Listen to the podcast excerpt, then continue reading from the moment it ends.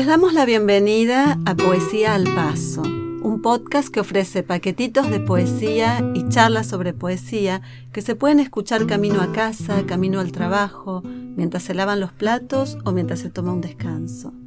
Yo soy Andrea. Y yo soy Azucena. En este podcast les ofrecemos episodios temáticos de media hora o 40 minutos para los cuales vamos a elegir un conjunto de poemas. Esta selección no va a ser representativa de otra cosa más que de nuestros propios gustos personales. Poesía al Paso se realiza como una actividad de divulgación dentro del ámbito de los departamentos universitarios con los que estamos vinculadas. El Departamento de Lenguas y Literaturas de la Universidad de Gotemburgo, donde estamos grabando en este momento, y el Departamento de Lenguas Románicas y Clásicas de la Universidad de Estocolmo. Poesía al Paso tiene como finalidad la difusión de poesía contemporánea a un público amplio y no persigue fines comerciales. Para más información, para saber dónde encontrar los poemas leídos y para escuchar otros episodios, les recomendamos que nos sigan en nuestro blog Poesía al Paso.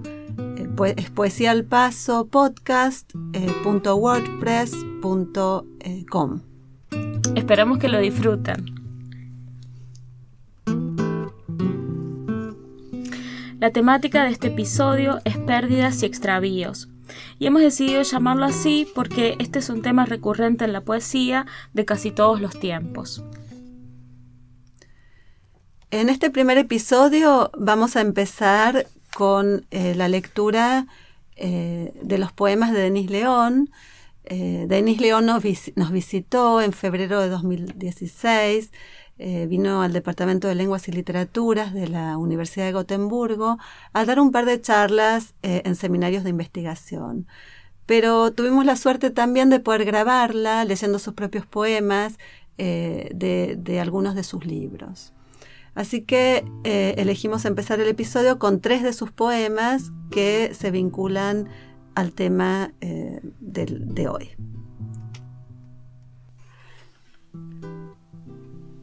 Your Things.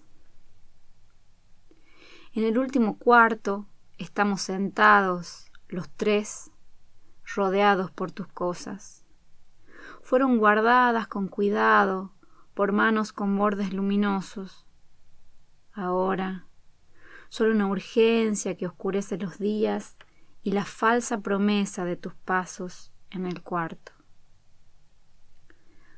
Todo lo que tenías es una montaña que se yergue informe sobre la alfombra. He sabido que las cosas sanan mejor que los hombres, pero arrojan una sombra leve que no se borra.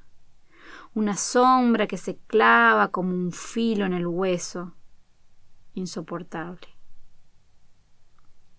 Aquí estamos, en la casa donde crecimos, mirando cómo el agua, finalmente, se lo lleva todo.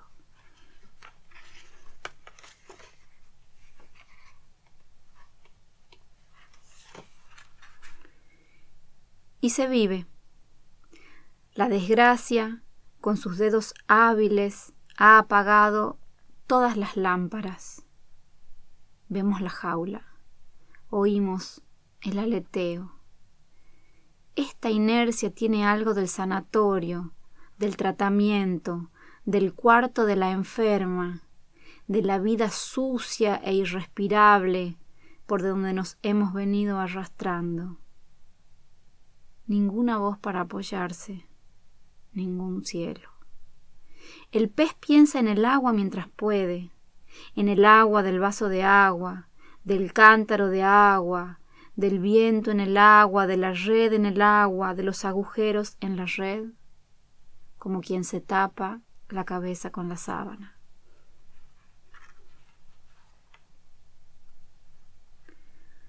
Recién quebrada, recién partida, el dolor está por nacer. Retroceden las orillas y se hunden los zócalos del mundo. Nada sobre las aguas, nada sobre los campos. Se pudre la voz antes que el cuerpo o el cuerpo antes que la voz. Las babas de la oscuridad me anudan a los monstruos del sueño. Estos poemas están directamente relacionados con cómo enfrentamos la muerte propia o la pérdida de un ser querido y lo que queda de ese ser o quizás de nosotros mismos cuando se apaga la vida.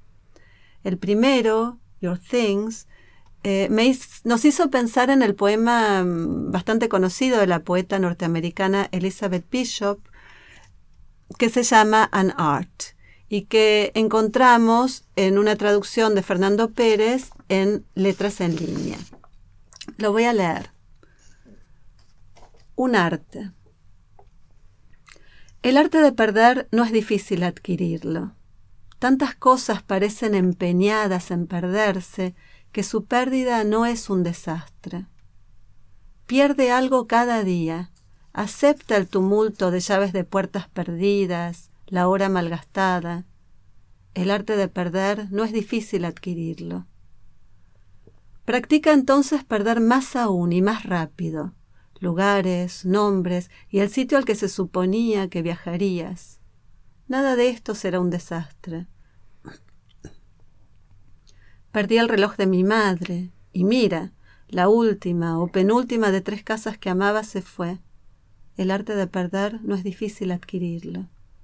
Perdí dos ciudades, ambas adorables, y más ampliamente algunos sitios de los que era dueña, dos ríos, un continente.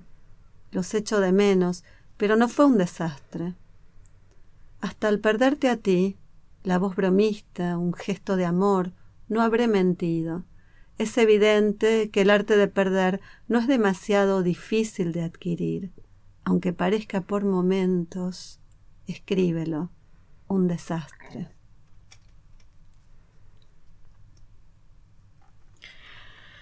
Hay un poema de Cristina Peri Rossi que hace directa referencia al poema de Bishop en su título, El arte de la pérdida y entre paréntesis Elizabeth Bishop, que aparece en el poema Estado de exilio del eh, editorial Visor.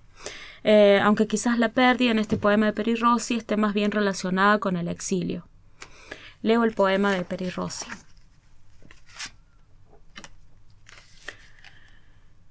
El exilio y sus innumerables pérdidas me hicieron muy liviana con los objetos, poco posesiva. Ya no me interesa conservar una biblioteca numerosa, vanidad de vanidades. Ni colecciono piedras, botellas, cuadros, encendedores, plumas fuentes, así se llamaban en mi infancia las codiciadas e inasequibles estilográficas Parker y Mont Blanc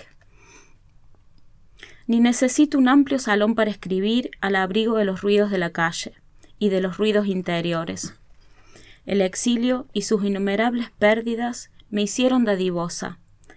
Regalo lo que no tengo, dinero, poemas, orgasmos. Quedé flotando, barco perdido en alta mar, con las raíces al aire, como un clavel sin tronco donde enlazarse. El exilio y sus innumerables pérdidas me hicieron dadivosa. Regalo lo que no tengo. Dinero, poemas, orgasmos.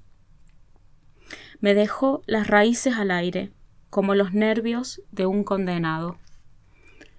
Despojada, desposeída, dueña de mi tiempo, y con él tampoco soy avara. Sería ridículo pretender administrar un bien desconocido.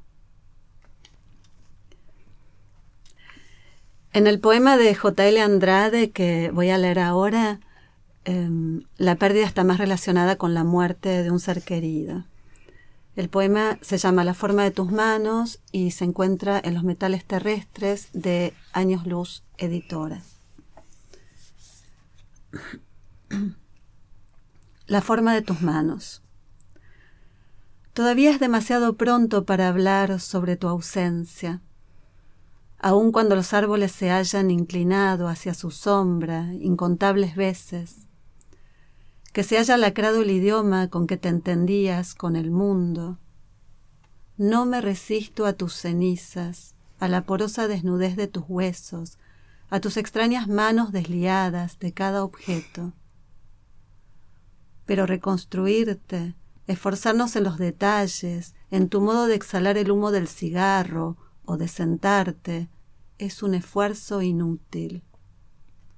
Es muy pronto para tallar tu corazón en mármol, para dejarte a la deriva en la memoria.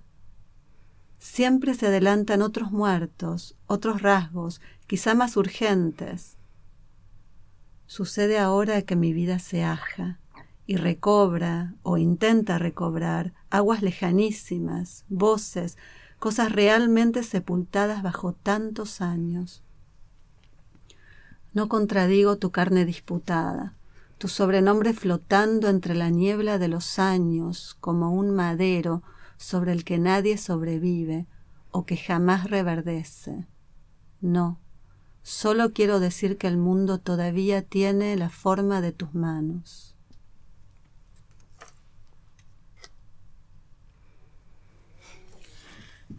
El próximo poema de Pura López Colomé lo encontramos en la revista online Letras Libres y nos habla un poco de lo efímero de la vida o del paso del tiempo.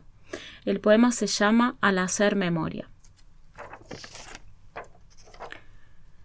Bahía de Magdalena, 3 del 8 del 2010. Se ha esfumado lo que creí sólido puente, puentecillo o incluso pasarela y para el errante eran calzadas en lo alto, caminos empedrados, arrecifes sobre el transparente correr de un río, sobre tierra pantanosa, a flor de agua, senderos izados cual banderas, encaramados en los vientos, cosa, algo de otro mundo. Lluvia de estrellas se han vuelto esas palabras, en torno a una mesa de sala comedor o de cocina, pocas en realidad, muy tan pocas, casi cantadas ex profeso, que recuerdo haber defendido en calidad de voces. Qué maravilla esta lengua, que al natural suele levadizamente orar con solo prorrumpir. Y qué tangible la que suele saborear la piedra en el aire como platillo en menta, construir con ella, mentar la piedra, para poder amar y merodear, para ser quien hable ahora o calle para siempre. Siempre sí, siempre no.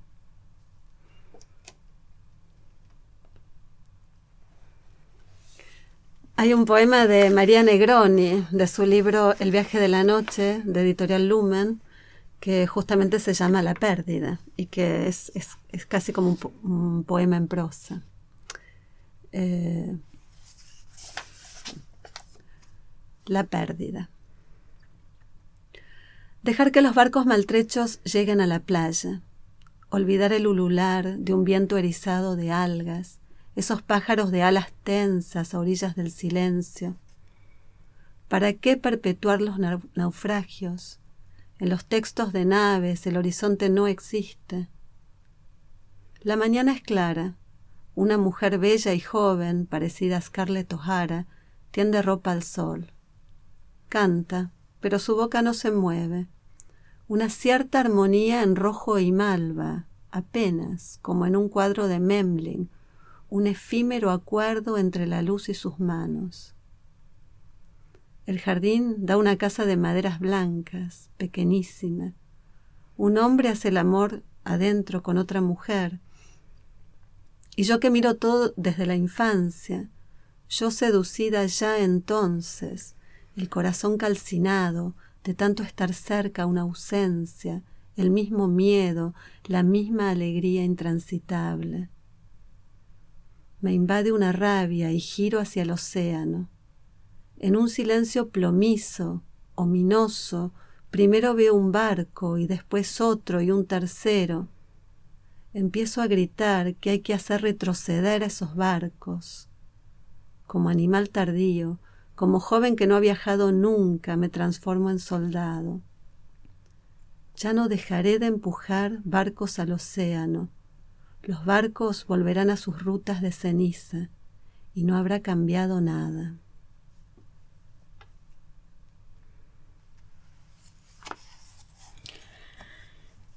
Y para terminar este episodio les voy a leer un fragmento del poema largo de Mercedes Roffé, Canto Errante, de las ediciones Amargor. Eh, el fragmento que voy a leer es el que abre el poema.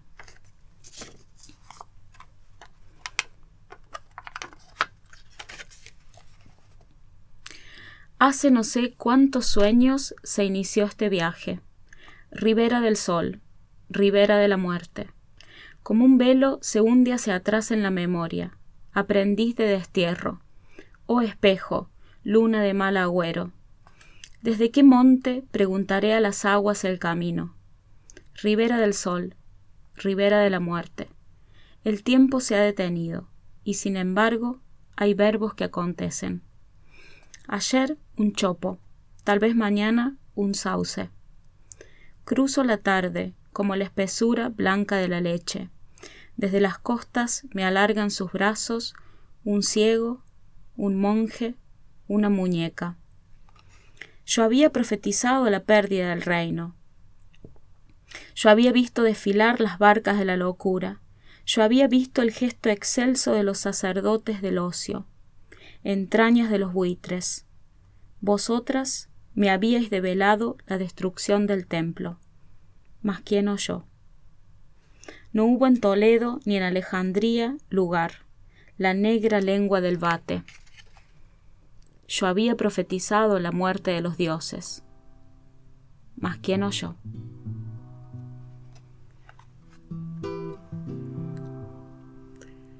Bueno, esperamos que hayan disfrutado de estas lecturas sobre pérdidas y extravíos y que tengan ganas de escuchar nuevos episodios de Poesía al Paso. Hasta pronto. Hasta la próxima. Chao. Chao.